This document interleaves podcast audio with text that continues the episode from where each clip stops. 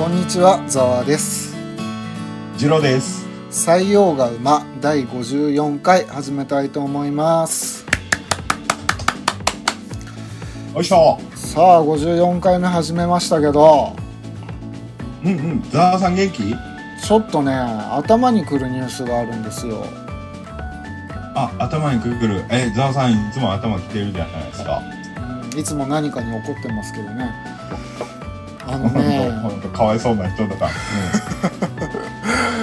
なんかね、あのニュース見てたんだけどさ、そのはいはい。最近物価が上がってるじゃない、野菜とか特に。うんうんうん。まあ、そのせいでなんかさ給食のおかずが一品減るみたいなこと言ってたの。量が減るしおかずが減るみたいなこと言ってたんだけど、うんうん。でなんか子供たちにもインタビューしててもうなんか、なんかごま団子が大好きだった子がおかずにごま団子が出なくなってすごい悲しいみたいなこと言ってたの、うん。これなんだと思ってさその ななんであのここ日本でさ給食ぐらい腹いっぱい食わしてやれよって思うわけよ例えば議員さんたちのボーナスを一律5%ぐらい落としてそっち回せばいいだけの話じゃんと思ったのねでー。全然そうはならないしさそのなんていうの、まあそれでかわいそうだってんでさその地域ごとにさ海の近い地域では、なんか余った魚を漁師さんたちが寄付したり、まあ、農家が盛んな地域では、その余った野菜とかを、その学校に寄付したりしてくれてるんだって、あの地域住民の方々は。ああ、素敵だな。うん素。敵っていうか私立の学校はもう好きにやってくれって感じだけど、公立の学校で給食に対しての格差がすげえ生まれちゃってるんだよあの政治家が何もしねえから、もう腹が立ってしょうがなくてさ いやいやそうなんや。あのーすいません。別に政治家の肩を持つわけじゃないんですけど。はいはいあの思うのはあのなんて言うんですかい多分その物価が上がってることによっていろんなところでこうそういうあのほころびが出てると思うんですよ給食以外でも。はいはいその学校とか以外でも例えばその、えー介護の問題とかいろんなところで出てくると思うんですよ。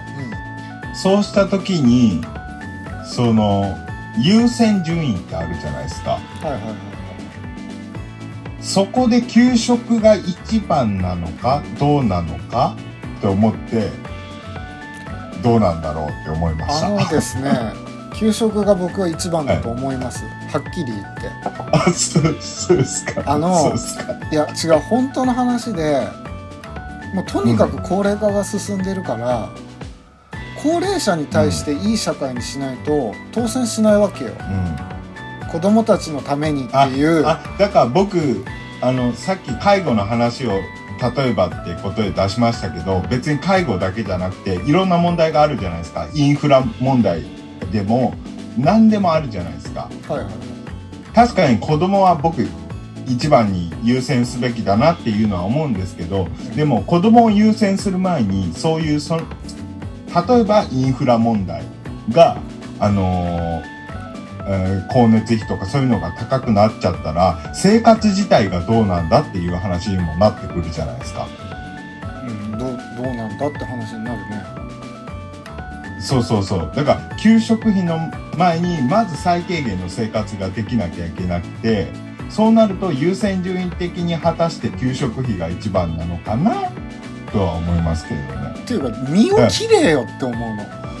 あボーナスだぞだって。そうですね。給料を何パーセントやるっていうんじゃなくて、ボーナスを減らせっつってんの5%全然解決するんだから。まあたやっぱいやなんか僕すげえそういう政治家の方々の肩も持ってるみたいな風に映っちゃうかもしれないですけどあのやっぱりね我々政治家じゃないじゃないですか。やっぱその立場にならなきゃ分かんないことっていっぱいあると思うんですよ。もうその話はしたくないあの 同じステージに立てって言うんだ俺らがそのステージに立った時に果たして給食費をそこであのあ給食をちゃんと今まで通りできるそういう決断ができるかどうかどうなんだろうって思って。いやすべきだよ。するよ。約束するよ。いやそ果たして僕らは政治家さんの方々のしがらみいろんなしがらみ僕ら以上にすげえ面倒くさいこととかいっぱいあると思うんですけどそれをそれが全部あの分かってその上で我々は政治家になった時にその決断ができるのかとあのなんかねあのその人の立場に立った時に同じ決断ができるっていう確証があるのならば文句言うていいと思うんですよ。文句言うよそしたらだって絶対に だって子供に腹いっぱい飯を食わせない社会ってどうなんだよ。ごま団子がなくなって悲しいって言ってんだぜ。いやーうんまあわかんないですけど。いやもうほんと腐ってるよ。なまあまだまだ、うん、平和平和大平和ですね。じゃないあまあねわかんないわかんないわ。といやいやまあねごま団子僕も大好きですよ。あもう本当にどうかしてるよ。腹が立ってしょうがなかった本あそれはそれはお疲れ様です。当にそちらは何かありまあすか？じゃあ僕からもあのえ一個ニュースを。はいはい。えっと、海外ニュースを。えっと、えーこれは、えーっとですね、メキシ、あ、5月18日のニュースなんですけど、えーっと、中南米って、うん。っていうかアメリカ大陸って、うん。この麻薬ルートがあるの知ってます、ああ中南米？そうそうそう。まあ中南米っていうか、主にこの南米の方でこう麻薬作って、で中米がこうルー中米とかカリブ海の方がこうルートになって、まあ主にアメリカに行ったり、あとはヨーロッパの方に輸出されたりっていうルートがあるんですけど、ああまああるだろうねそのな、そう、その中で、その、えー5月18日のニュースだと、その、コカインの密輸用地下トンネルが、その、メキシコとカリフォルニアをつなぐ地下トンネル、そういうトンネルが発見されたらしいんですね。はいはいはい。地でえーっと、トンネルには電気が通っており、鉄道やエアコンも完備されていたと。あ今トンネルって聞いたからさかなりローテクなんだなって思ったらハイテクだったんだねそう そうそうそうそうそうそう。あのーなんていうか、で、いろいろちょっと、あのーその中南米とかの麻薬のことを軽く調べたんですよ。うんそうしたら、あのーもう、やっぱり、かなりこう、しっかりした組織が、もう、いもう山ほどあって、中南米には。うんで、もう、いろんな工夫してるんですよね。あのー取り締まられるから。うんいろんなルートを開拓して、あと潜水艦でこう、あの、運んだりとかもしてたりして、なんか、なんていうか、そういう麻薬経済圏っていうのが、僕が想像していた以上に、すごいしっかり確立しされてるんだなっていうのに驚いたんですよ。この地下トンネル発見を、えーきっかけにちょっと調べてみたら、そういうことが分かって驚いたっていう話です。昔さその「ブロー」っていう映画知ってる、ジョニー・ディップが出てたんだけど、えーどんな映あどんな映画や見たことないかも。1970年代に伝説のドラッグディーラーとなったジョージ・ユングの半生を描いてる、はい。あのまあ何者でもなかった人が麻薬で成り上がっていく話だったんだけど、これすごい面白かったんで、うん。ぜひ見てください、うん。ああ、なるほど。えあの実話を元にしてるん。でー、なるほどね。いや、ね。これ麻薬は本当根深い。あの、今回僕がテーマ話すんですけどその中でもやっぱ麻薬って結構絡んでるし、なるほどうんなかなか興味深い題材です。不謹慎ですけど。はいはい。あどうぞお返しします。はいはい、ではですね、えー今週のいつもの通り明日使えることわざコーナーですねあ待ってました。はい、先週月に村雲花に風は大不評だったんでね。今回は不評にならまあないように主に僕にだけね。はい。今回は多分知ってることわざですね。有名なことわざなんですけど、はい。僕結構好きなんですよ、えー紹介します、いいえー沈黙は金雄弁は銀ですね、あれきあはい聞いたことありません？はいはいえ雄弁は何ですっけ？雄弁は銀。ああはい。聞いたことありますあります。まあ意味としては黙っていることは優れた話し方よりももっと勝っているということの例えですね、まあまあはい。似たような言葉に「言わぬは言うに勝る」みたいな言葉があるんですけど。うんうん。まあ時にねあの沈黙することが一番の回答だったりすることがあるという意味なんですけどまあ、うん僕もよくねあの沈黙することあるんでねそういう時に ごまかせるっていうことで明日から使ってみてください。あのジロちゃんは雄弁の方なんでねジロちゃんもたまには黙ることで黙ることでちょっと知的レベルを上げていった方がいいと思いますよ。ほど。はあじゃあ今回はそのなんて言うんですかことわざを使おうっていうよりも実行しようっていうことですね。い、あまあそうですね。このことわざを使うっていうよりかはあの少し黙っとけっていう話ですよね。痛い痛い痛い痛い痛い。そうそうですかはい、あのね。頭の片隅にね沈黙は金雄弁は銀と覚えておいてください。いやいやあのちょっと弁明させていただくと、僕もあれですよちょいちょい使ってますよ 沈黙することが答えになっていることがあるということですね。えっていうかここはあのよく話わかんねえけどちょっと黙っとけばそれらしく見えるだろうなって思って黙ることあります なるほどね。ごまかしで使ってるわけですね。あそうですそうですはいい、いじゃないですか。そういう使い方もできますということでね。今回は大丈夫ですか？あそうですね。えーっと仏教用語は、えーそうですね。うん。そうですね。ちょっとここ別にカットしてもらってもいいんですけど、えーっと、えー有意識って知ってます？あわかんないです。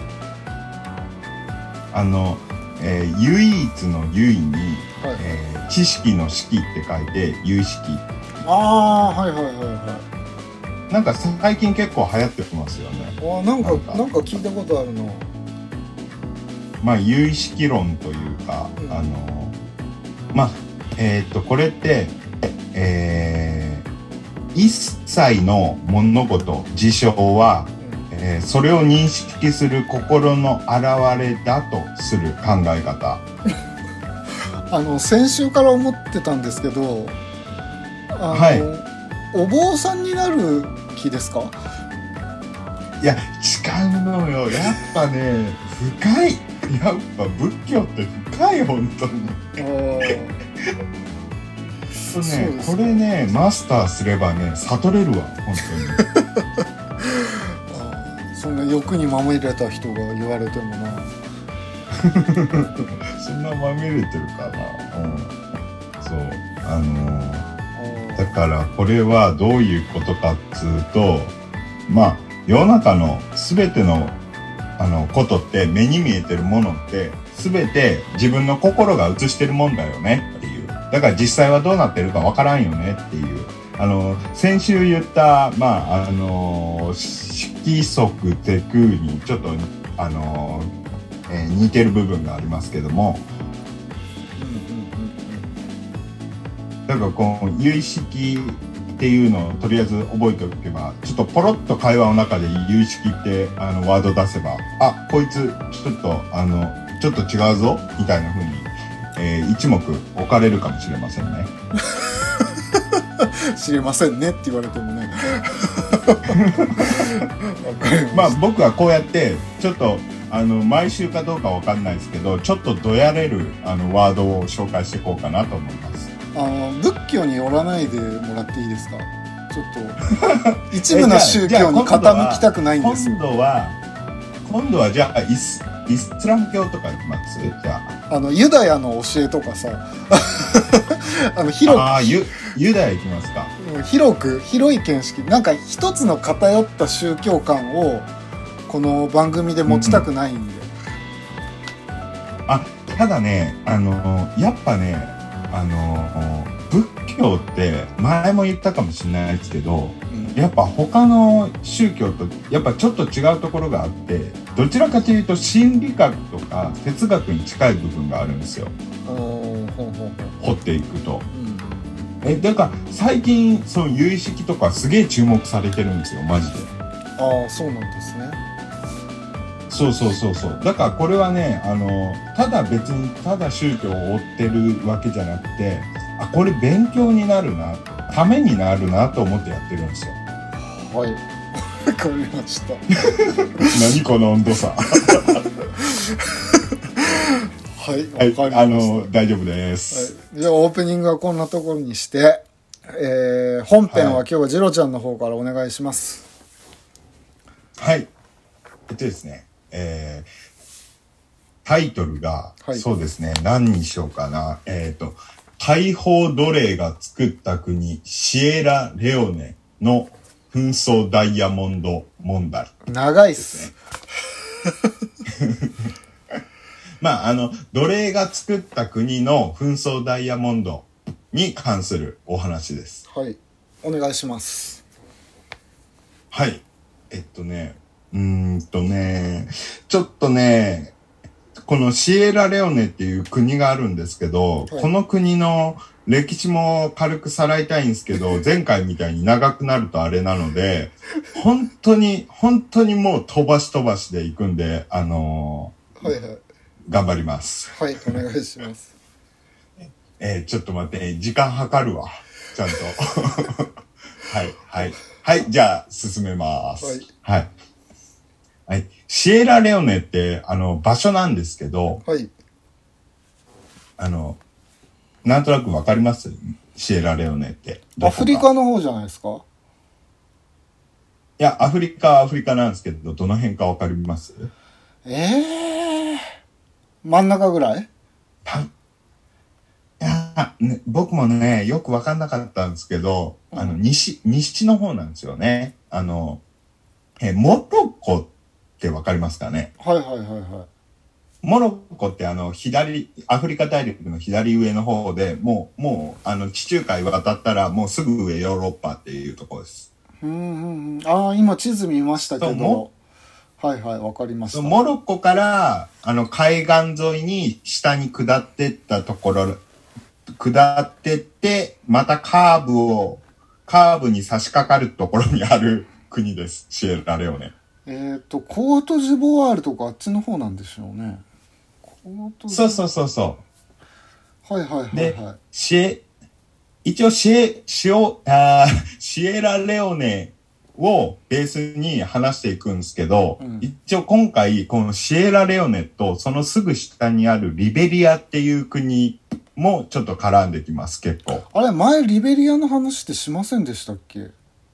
あれしてないかいや、リベリアはしてないかな。はいはいうん、多分してないかな。多分ね。はい、うんお願いしますはい。えっと、先に言っちゃうと、うんえっと、イギリスがシエラレオネを、アメリカがリベリアを植民地化しようとしてたっぽいんですよね。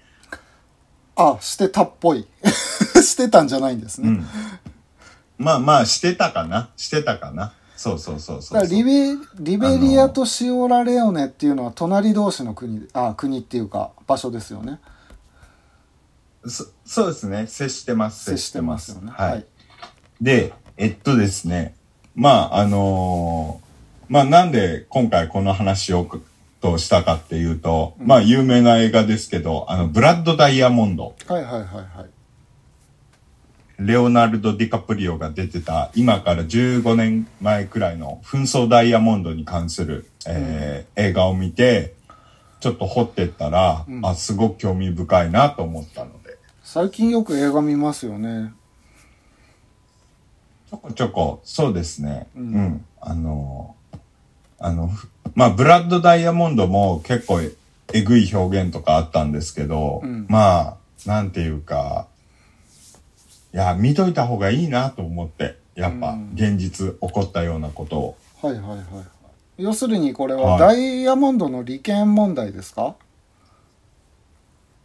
ま、まあ、そうですね。そうです、そうです。んで、ちなみに紛争ダイヤモンドの定義を言うと、うんえー紛争の資金源となるダイヤモンドを紛争ダイヤモンドって言います。ああなるほどね資金源なんだ紛争するためのそうそう。うんそうそうそうそう。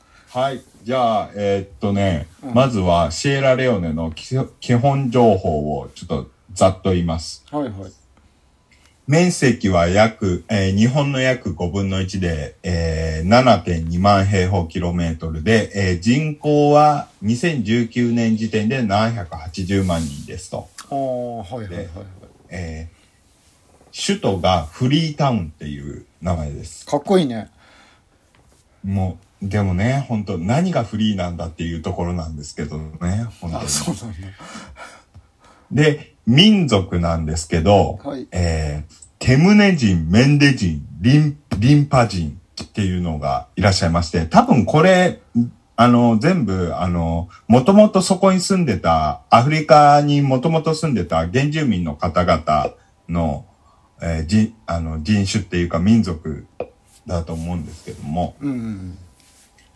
と、あともう一つ、クレオール。うんはいはいクレオールって聞いたことあります？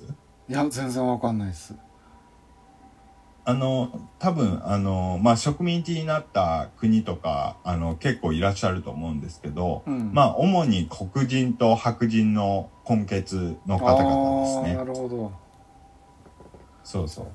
で、あの、このアフリカの西海岸、そのモロッコからそのリベリアあたりまでにかけてのこの西海岸の方って、うん結構ふ、あの、言語はフランス語を使われてるところ多いんですけど、まあ、フランス植民地だったりして、でも、ここだけは英語なんですよね。うんうんややこしいねそう。で、えー宗教がイスラム教60%、キリスト教10%、あと、そのアミニズム信仰が30%。ああほんほんほんほんアミニズムってまあ、日本の神道みたいにこう自然信仰だったり、そういうやつです。うんうんうんはい。で、えー主要産業。はい。これがまず工業。えー鉄鉱石とかの鉱の工業。まあ、ダイヤモンドとかですね。ああ資源大国なんだまあ、資源は結構ある感じっすね。ううん。ん多分。はい。うんうんうんあと、農業。コーヒーとかココアとかやってます。ああなるほどはいはいはいはいで、えーっと、主要貿易品目はもちろん鉱物ですと。うんうんうんうんで、えーちなみにね、えー対日主要輸出品目にもダイヤモンドありますと。あ日本もここからダイヤモンドをもらってんだあか買ってるっていう感じか、あ、そうそうそうそうそうそう。そうです。はい。まあ、基本情報はそんな感じですかね。はい。でも本当にお我々男からするとさあのはい。もう本当に宝石なんて1ミリも興味ないんだよまあまあ、人によるとは思いますけど、まあ僕も興味ないです。なんであんなもんにあんなお金を出してんのか本当に意味がわからないんだよねはい。じゃあまあ基本情報はそんな感じで、じゃあ歴史の方に移りたいと思います。はいで、これね、歴史もね、結構、俺的には結構面白かったんですけども、うんあの、まあ、文献があんまり、あの、調べたけど出てこなかったんで、あの、あんまり昔の歴史はちょっとよくわかんないっす。うんで、えーまあ、大航海時代からのお話をしたいと思います。はいはいはいはいえっとね、1447年、まあ、えー、10 15世紀半ばくらい。はいはいはなんで笑ったの？い いやいやずいぶんまた。まあいいですよ。いつもよりはだいぶ近代に近いんで。いつも紀元前から話し始めるからさ。いやいや、あれ、でもね、いつも思うけど、あの、あれですよ、あの、オープニングとか削ったらそんな1時間もかかってないですからね。はいわかりましたよ すいません。どうぞすいません。言い訳です。はいはいえっと、1447年にポルトガルの探検家がうん停泊して、うんで、その時に、えーその後ポルトガジポルトガル人が来るようになって、その時に、えーっと、なんか山の方から、うんこう、風が吹くおあか山の方から風の吹く音が、えーライオンがなんか叫んでる風に聞こえたらしいんですよね。ああはいはいで、そそこからシエラレオネってつけてるらしいです。なんかシエラが獅子なのかな？よくわかんないけど。へえそうなんだまあ、それが語語源らしいです。うんはい。で、その後、あまあ、16世紀から19世紀の前半、まあ、1500年代から、えー1800年代前半にかけて、イギリスの奴隷貿易とかうん。してて、で、小規模な城塞が、こう、西海岸の沿岸部に結構いっぱいあったんですね。うんうんうんそのシシエラレオネだけじゃなくて、いろんなところに。うんうんうん。で、この背景がちょっと、ちょっと語りたくて、うんうん。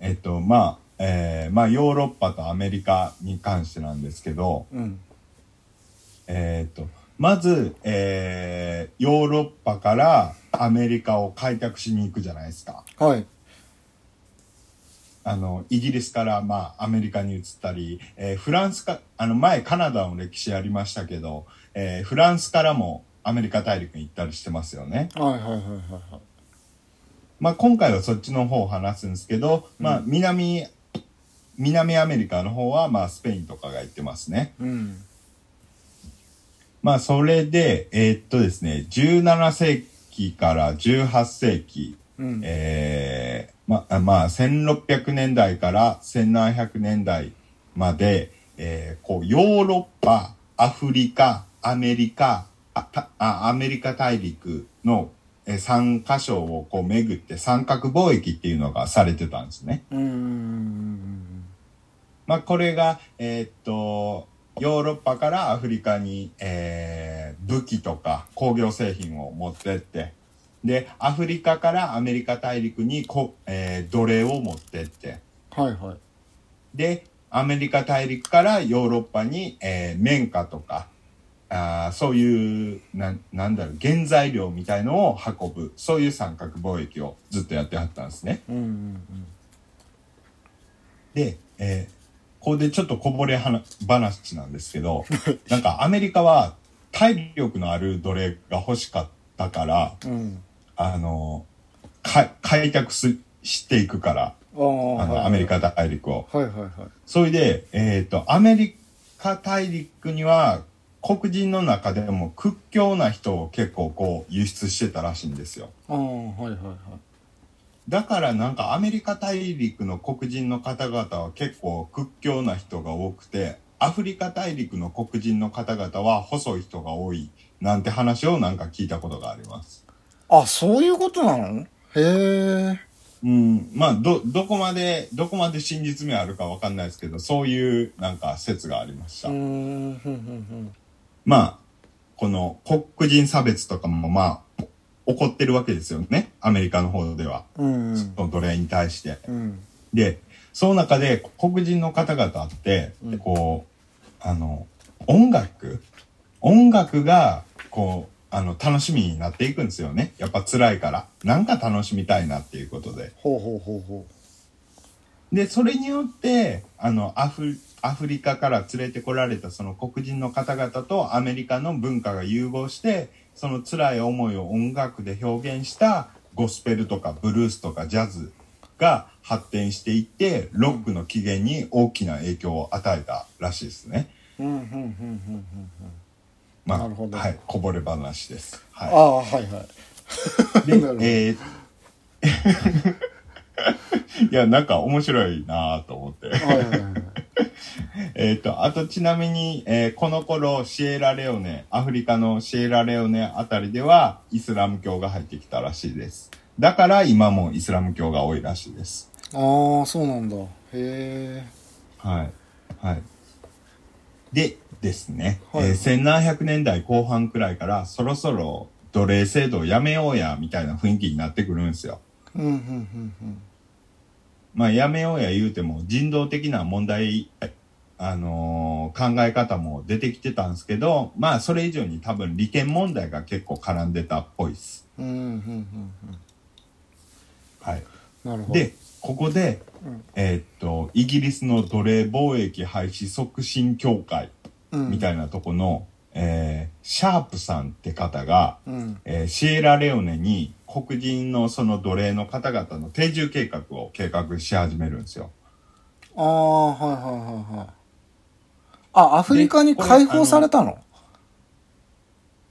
あ、その一回アフリカからその三角貿易の時に、うんこう、えーアフリカからアメリカの方にこう奴隷として輸出されてた黒人の方々をうん。あのもうもうそろそろ奴隷制度やめようみたいな雰囲気になってきたからアフリカに返してあげようみたいなあの考えができてたんですよ。でえちなみにこの奴隷の中でも相変わらず奴隷だった方々もいらっしゃるし、うんまあ権利を勝ち得ていってあの解放奴隷っていうんですけど、うんこう自由黒人というかあの普通の黒人の人たちと同じ権利を、えー獲得した黒人の方々がいてまずそういう人たちはアメリカに返そうあアフリカに返そうみたいな動きが出てくるんですね。うんうんうんはい。で、まあ、いろいろ吸ったもんだあったんですけど、うんそれで、えーえー今のシエラレオネがあるところに、こう、返すんですよ。はいはい。で、これ、どう思います？こう、単純に、その、返すっていうこと。もうすでに最初の奴隷、奴隷が移民してきて、結構年月経ってるんですよ。でも現地にもまだ住まわれてる方たちはいるわけでしょ、その中に入っていくってこと？げ、現地というのはアフリカにってことですか？このシオラレオネにも人はいるわけでしょ、はい。何？あ、黒人の方々とかいらっしゃいますね。でその中にあのおお帰りになるというかでも、うんうんうんそう返される方としてはあのもううん。普通にアメリカとかの生活の方が長いから返されてもって感じなの？うん、もうあの100年以上経ってるんで、すでにあかのもうなあの最初渡ってきた方々とか多分亡くなられてるでしょうし、あの多分帰るって言ってもその人たちはアメリカで生まれた人なんですよ。ああそっかそっかそっか。2世とかそうそういう感じか。そうそうそうそうそうそうああじゃあいきなり返されてもねなんかそうそうそうそう。難しい。だって、あのーそうなんですよ。生まれて初めて入る土地なに返されるわけでしょ？そう。でもっと言うとうん。あのこうアフリカからこう輸出されてきた人たちなんですけどアフリカって言ってもいろんな国が地域があるわけですよ。いろんな民族がいて。ああそりゃそうだ。まあ僕たちで言えば例えばあの我々日本人が奴隷としてアメリカに送られてうん。でもうそろそろ解放したろうやっていうので返してあげようって言ってうん。あのまあアジアやったら一緒みたいな感じで例えば中国とか、えー東南アジアの方に返されてももうえ？みたいな感じじゃないですか。そりゃそうだわ。そうそうそう。僕らが黒人の方々見て、あの、国、国いっぱいあるけど、あんまり区別がつかんように、多分向こうの人から見ると、あのー中国人も韓国人も日本人もあんま区別つかないでしょうし、うっ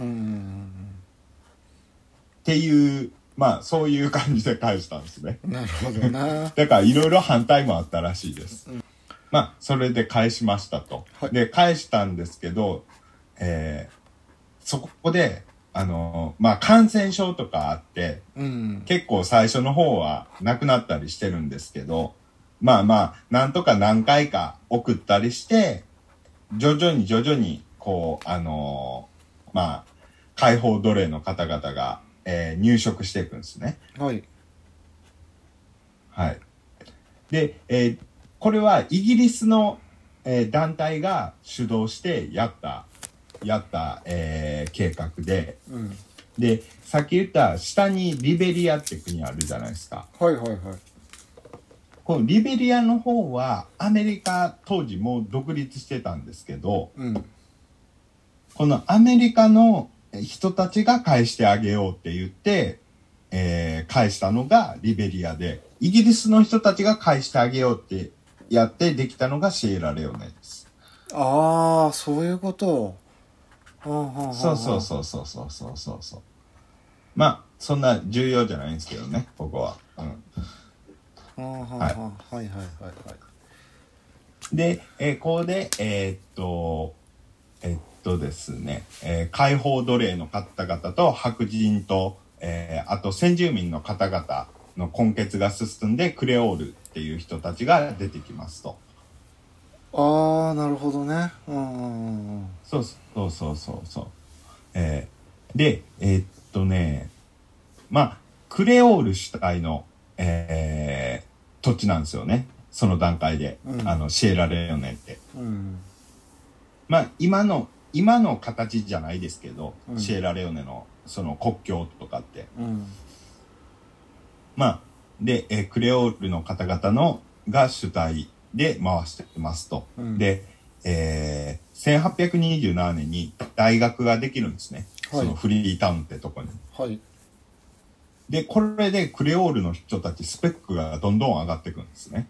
ああ教育水準が上がったからってことだよねそうそうそうそうそうそう。うんで、えーっと、まあ、ただ、先住民の方々は、あのー多分大学行ってないんですけど、うんクレオールの人たちはスペックがどんどん上がっていくと。うんうんで、いろいろ、まあ、クレオールの人たちと先住民の人たちでいろいろ確執が出てくるわけですよ。ああそうなんだうんうんうんで、でクレオールの人たちは、ああの、なんて言うんですか？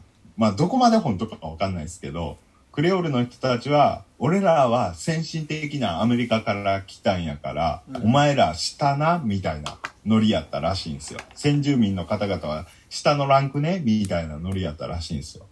でもクレオールって根血なんでしょ？そうです、そうです。うんなんか変な話だねだからあの、なんていうんですか？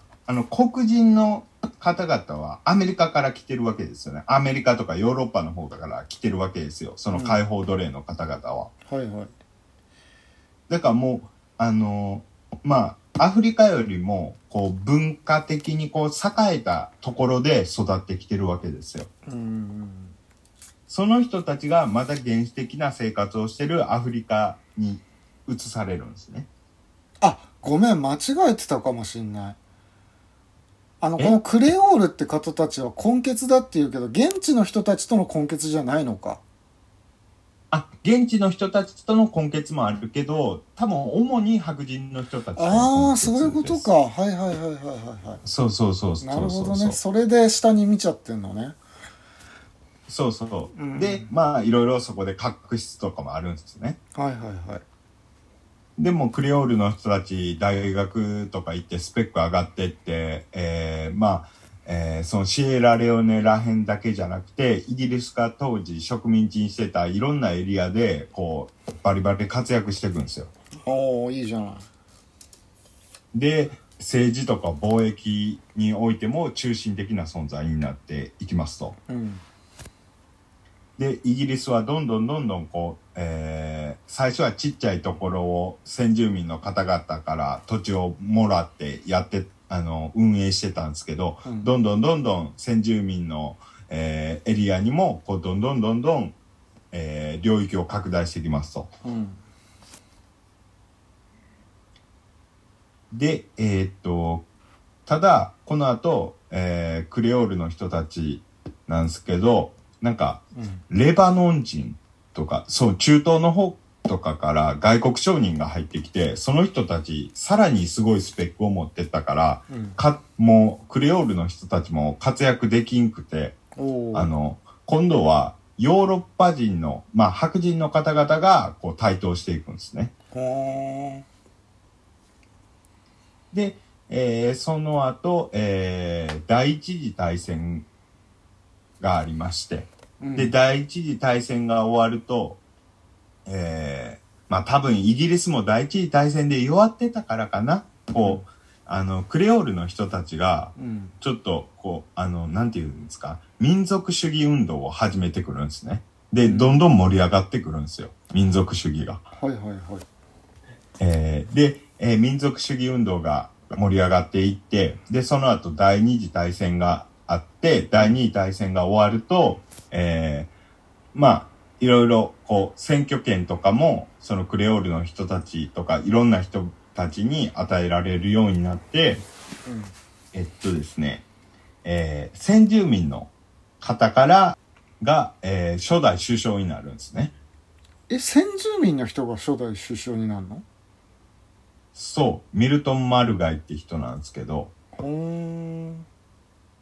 多分もう結構、結構、あの、だから、あの主導権が落ちてってたからじゃなか、ないですかね、クレオールの人たちは。ほうほうほうほーでえっ、と、まあ、この先住民のミルトン・マルガイさん、医者なんですけど、この人が首相になりますと。ほうほうほで、えーまあ、首相って言っても、まあ、植民地なんで、うん。あの、こう、独立を認めてくださいと、イギリスに言って、ううんで、吸ったもんだって、えー1961年に、えーイギリス連邦の一員としてシエラレオネは独立しますと。うんうんうんで、このミルトン・マルガイさん、まあ、いろいろ、こう、あのいい感じやったらしいです。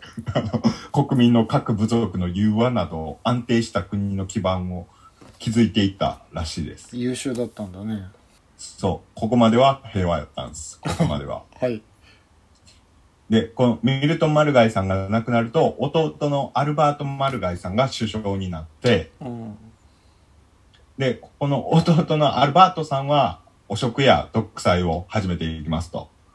ああなるほどね そういうことかそうです。はい世襲制にしてはダメだってことだな何？々だからこれ弟だからさはい、はだからちゃんと選挙とかで決めりゃいいのにい。まあ、そこまでやっぱりまだ、こう、体制が整ってなかったっていうか、まあ少しずつやっぱやってかんといけんでしょうしね。ううんん。あと何より、あの、言うてもいろんな民族がいたから、うん前、前話したソマリアじゃないけど、うんあの、やっぱりこう、強い力でぐっとやっていかなあかんっていうのもあったんじゃないですかね。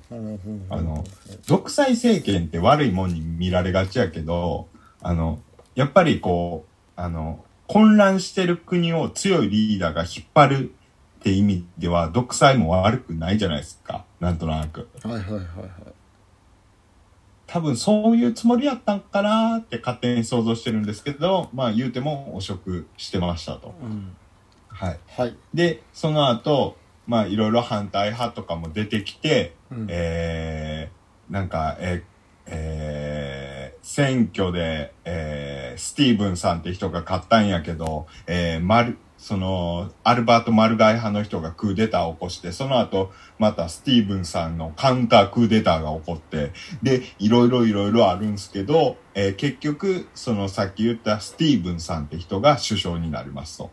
スティーブンさんはどっから来たの？ん？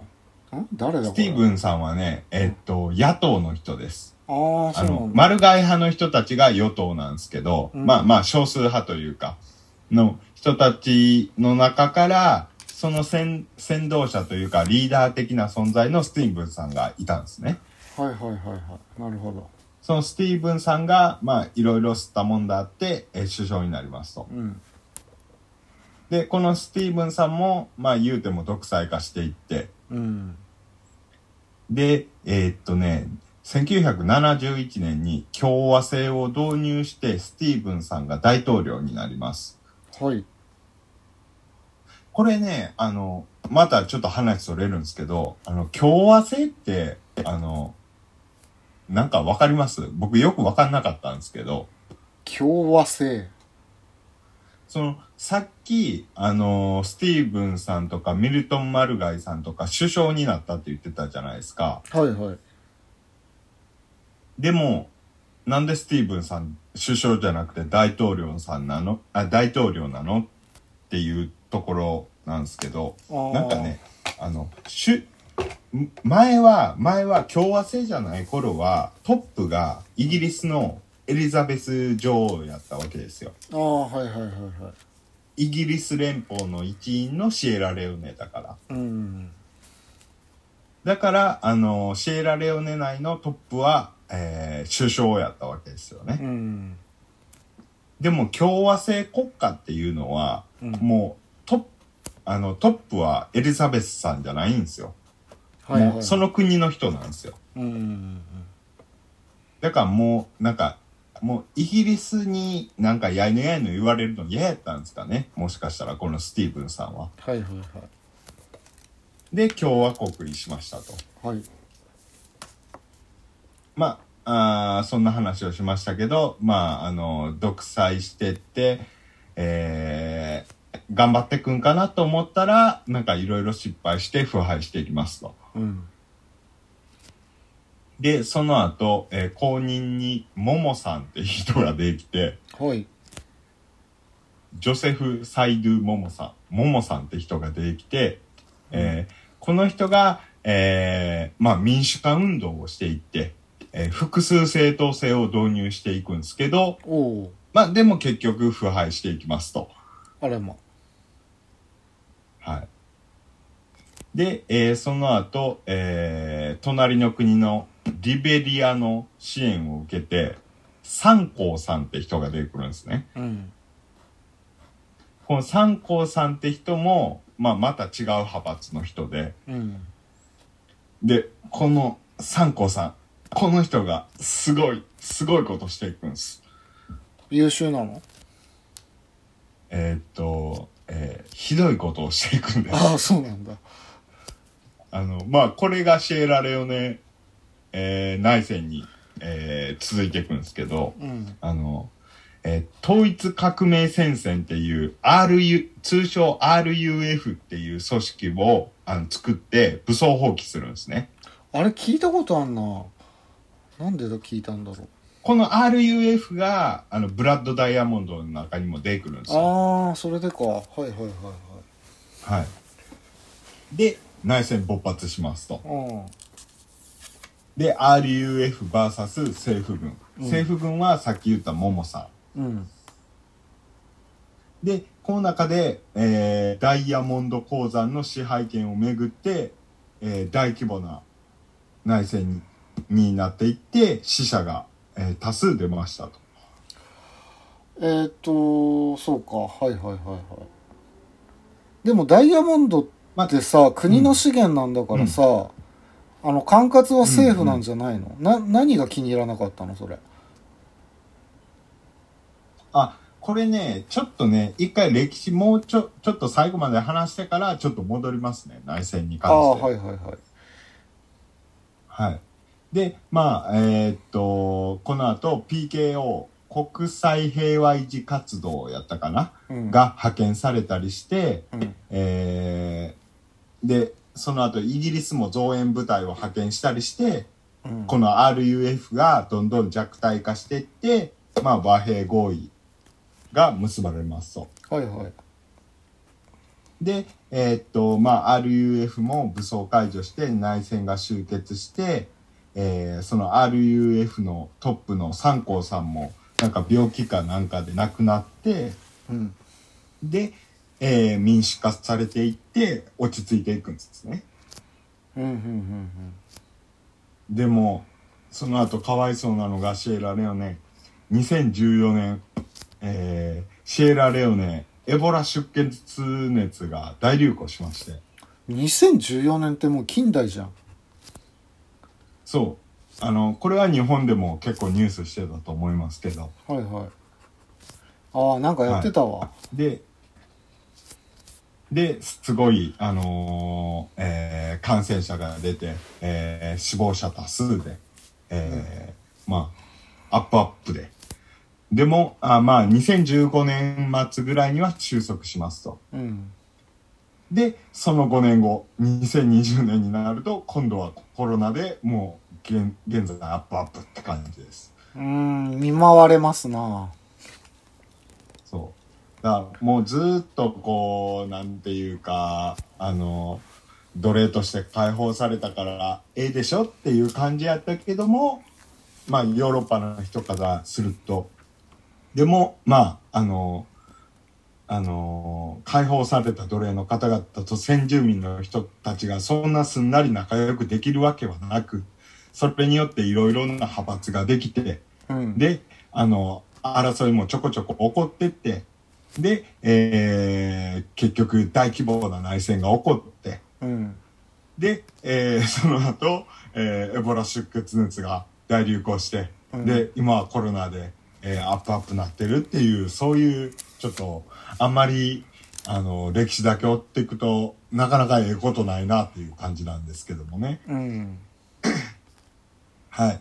で、そんな中で、えー、ちょっと、えーえーシエラレオネ内戦の中で起こってたダイヤモンドに関する、えー紛争に関してちょっと話したいんですけども、うんはい。えっとですね、えーまあ、この内戦が激激化していった要因、要因の一つとして、やっぱりその、えーダイヤモンド鉱山の、まあ、利権というか、がありまして、うん。で、RUF の方、RUF としては、こう、資金が欲しいですよね。はいはい。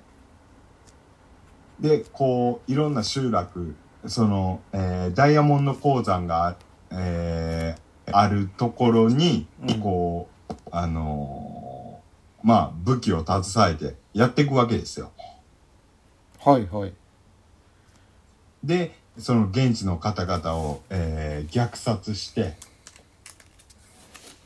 で、えー少年少女を少年兵や性的奴隷と仕立てていって、うん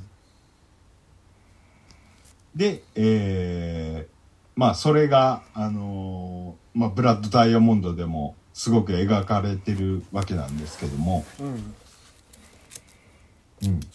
うん。さっき、ザワさん、何が疑問やって言ってましたっけ？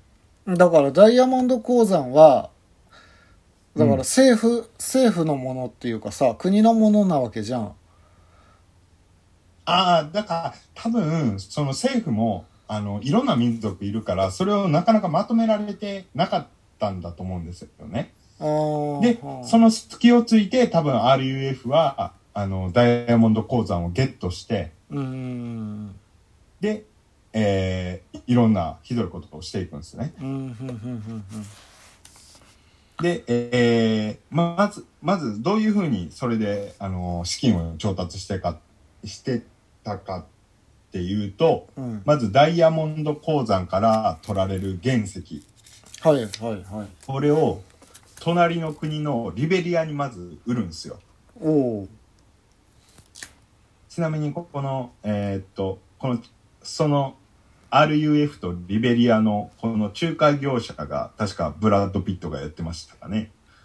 ブラッド・ピット出てたんだっけあれあ、ブラッド・ピットじゃない、あの、ディカプリオ。はいはいはいはい そう。で、えリベリアにまずその、えー取れた原石を売却して、はい。で、その得られた多額の売却益で、えー武器を調達してゲリラ活動をするっていう、この負の連鎖が起こってた。なるほどな。はいはいはいはい。そう。で、この中で、前、だいぶ前に、うん。あのー話したと思うんですけど、うん。さっき、その、いろんな村々を襲って虐殺して少年兵とか性的奴隷として少年少女がこう奪われていくわけなんですけども、うん。その時に、あの、えー少年兵を脅迫して、こう、両親を殺害させたりとか、あと、隣人の手足を切断させたりとかうんしてたんですね。うん。これによって、今でも、その、手足がない人たちが、まだご存命で、あああの、暮らしてらっしゃるんですよね。あらまもう言うてもこれ、91年から9え2002年の話なんで、20年前くらいの話なんですよ。あ今から。で、これ、あの、シエラレオネだけじゃなくて、隣のリベリアでも同じようなことが起きてましたあらまあ。でもこのさ RUF の最終的な目標みたいなものって何なの、この人たちは何がしたいの？結局まあ、だから、まあ、だから、あのーあれです。国のトップになることです。ああいやまあ革命ってことか革命というかあ、そうです、そうです。うんそうです、そうです、そううんうんうんです。そういうことです。なるほどだから、そ、その争いなんですよ。ずーっとやってるのがうん。うんうんいろんな民族がいるわけで。なるほどなそうそうそう。で、ちなみに、この隣のリベリアの当時のテイラー大統領って人がいたんですけど、うんこの人も一枚噛んでたわけで、うんで、この人は逮捕されて、えー、えーっと、国際連合が設置する法廷で、えー国家元首経験者に対する史上初の有罪判決が言い渡されましたと。ほうほうほうほなんか、えー、50年かな。ううんで、現在もイギリスの刑務所に収監されてらっしゃるらしいです。へえそうなんだはい。まあ、そんな話がありまして、まあ、ちょっと今回はそれだけじゃなくて、もうちょっとちょっと話したくて、うんええっとね、ここで、まあ、紛争ダイヤモンドはあかんよねっていう話になりまして、うんで、えーっとですね、ダイヤモンド原石が、その内戦の資金源にならないように、紛争ダイヤモンドが出ないようにっていうことで、えー国連がキンバリープロセス認証制度っていうのを採択したんですね。うんで、このキンバリープロセスって、えーまあ今も言いましたけど、うんえーっと、紛争、ダイヤモンド原石が紛争の資金源になることを予防する目的の、えー制度なんですね。うんうんでもこれって、えー紛争の資金源以外の問題には一切関与してないんですよ。ああはいはいはいつまり、あの、紛争の資金源にっていう問題さえ、あの、タッチしなければ、うん例えば、えっ、と、労働者に対して過酷な、えー強制労働を強いても、うん。環境破壊をいくらしても、うん。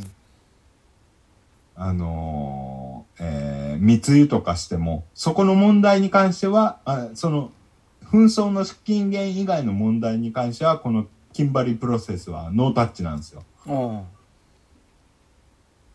だから、まあ、あのーいくら、あの、このキンバリープロセスっていう制度を作ったからといって、あうんあのーまだまだ問題は残ってるんですね。このダイヤモンドに関して。うんで、実際に、さあのー最初言いましたけど、日本にもダイヤモンド入ってきてるんですよね。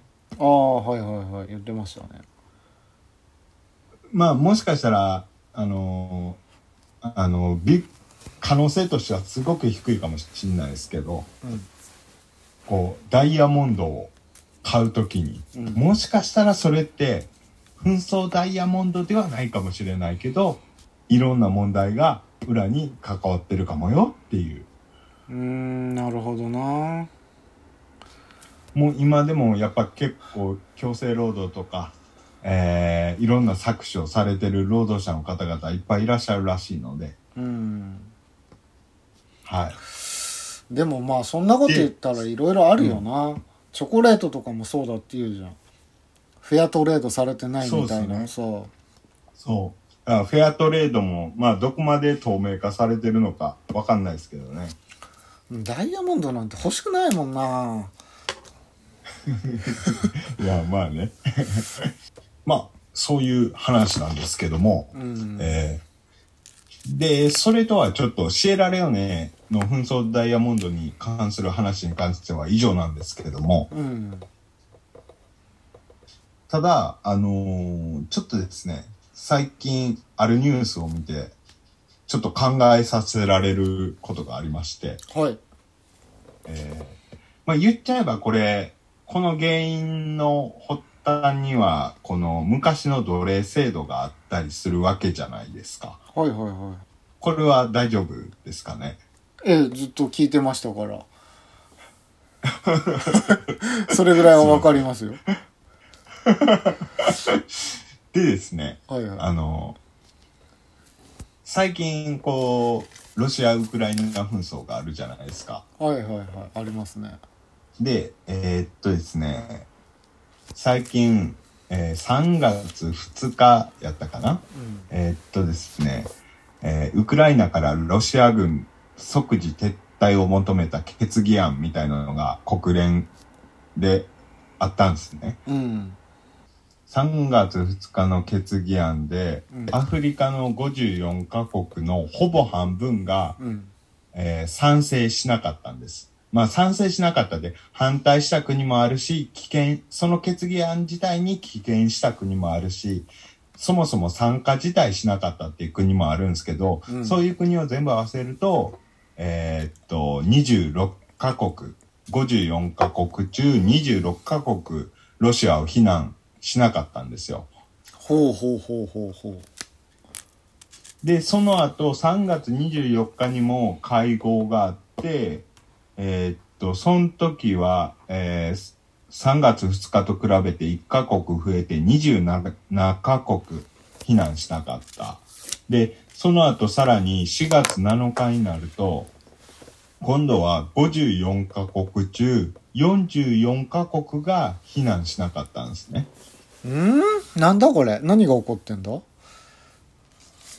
つまりどんどんどんどんこう、あの、えーロシアを非難しない国が増えてったんですよ。うんうんうんでまあこれまあいろいろいろんな問題あるんでしょうけどあのその中でケニアの大使がうん言ってたあのメッセージがすごく印象的で、うん。えーもうすごい僕僕の言葉で言っちゃいますけど、うん。ざっくり言うとうん。あの、なんか、あの、ロシアのことをすごい非難してますけども、あの、その西欧諸国の皆さんすごい非難してらっしゃいますけども、うん。あなたたち、私たちに何してきましたか？今まで。みたいなことを言ったらしいんですよ。ああそうだね。そうだね。はいはいはいはい。そう。だから、あ、今でもやっぱそう、ずっと根深くアフリカ諸国にはその考えが根深く残ってるんやなと思って、うんうんうんなるほどなそうす、そうすると日本ではすごくこう、ロシア非難みたいな風潮がすごくありますけども、うん本当国によっては、例えば俺がそのアフリカ国民やったら同じこと思うかもしれんし、うん本当国によってこう、見方がすごく変わってくるなって思って、なるほどねああそりゃそうだわだからまあ、前から思ってはいましたけど、こう、多様な、あの、見方を持つことが重要やなって思ったっていう話です。うーんなるほどなすぐにはそりゃ水には流せんわなそうそう。まあもちろん皆さんが皆さんそういう考えじゃないとは思いますけど、アフリカの人々も。うんうん。いや、それはもう、あの、西側諸国としても、なかなかそれは言い返せへんやろうと思って。そりゃ言い返さないよ。そうやって豊かになまあってきたんだそういううんうん。そうそうなのよ。で最後にちょっと映画を紹介して終わりたいんですけど。はい。あの結構えぐい映画大丈夫ですか？あ大丈夫ですよ。はいジョニー・マッド・ドッグっていう映画なんですけど。あージョニー・マットドッグ。はい。えっと2008年のフランス映画なんですけど。はい。まあこれあのシエラレオネじゃなくてリベリア内乱が起こってたリベリアでの話なんですけど。うん。多分同じようなことが、えーシエラレオネでも起こってたんじゃないかなと勝手に思ってるんですけどまあその少年兵が主主役の映画なんですね。うーん知らないなこれ。これあ今もしかして調べてます？はいはいはい。まあこれねあのちょっとその口コミとか見るとうん。まあ相当えぐい映画らしくてほう。本当そのなんていうんですか現あの、えー集落の人々を襲ったりうん。それこそレイプしたりうん。手足切断したりとか。でで一番すごいのがこの出てる少年兵役の子たちもともと少年兵やってた子たちらしいんですよ。あそうなんだ、えー。そうそうそうそう。だからまあちょっとなんか不謹慎かもしんないですけどすすごい見る価値のある映画やなと思って。うーんそうなんだ。そう。ただねこれアマゾンプライムでもネットフリックスとかでも配信してなくて。そうなんだ。じゃあ蔦屋さんに借りに行くしかないですね。そうそうなんです。僕もあのアマゾンアマゾンであの出てないかなと思って DVD 調べたらあの、うんすげえ安い中古があったんで今取り寄せているところです。なるほど。じゃあちょっと映画紹介が出たんで一個だけ僕も紹介していいですか、はい。あはの絶対に見てほしい映画があるんですけど。いえなあお願いします。あの「牛久」っていう映画を見てください。牛久？うんあの日本の牛話久って牛久大仏の牛久？はい。これは絶対日本人なら見なきゃダメです。なんかえなんかえぐい映画なんですか？あの日本でこんなことが俺起こってるなんて全然知らなかったんだわ。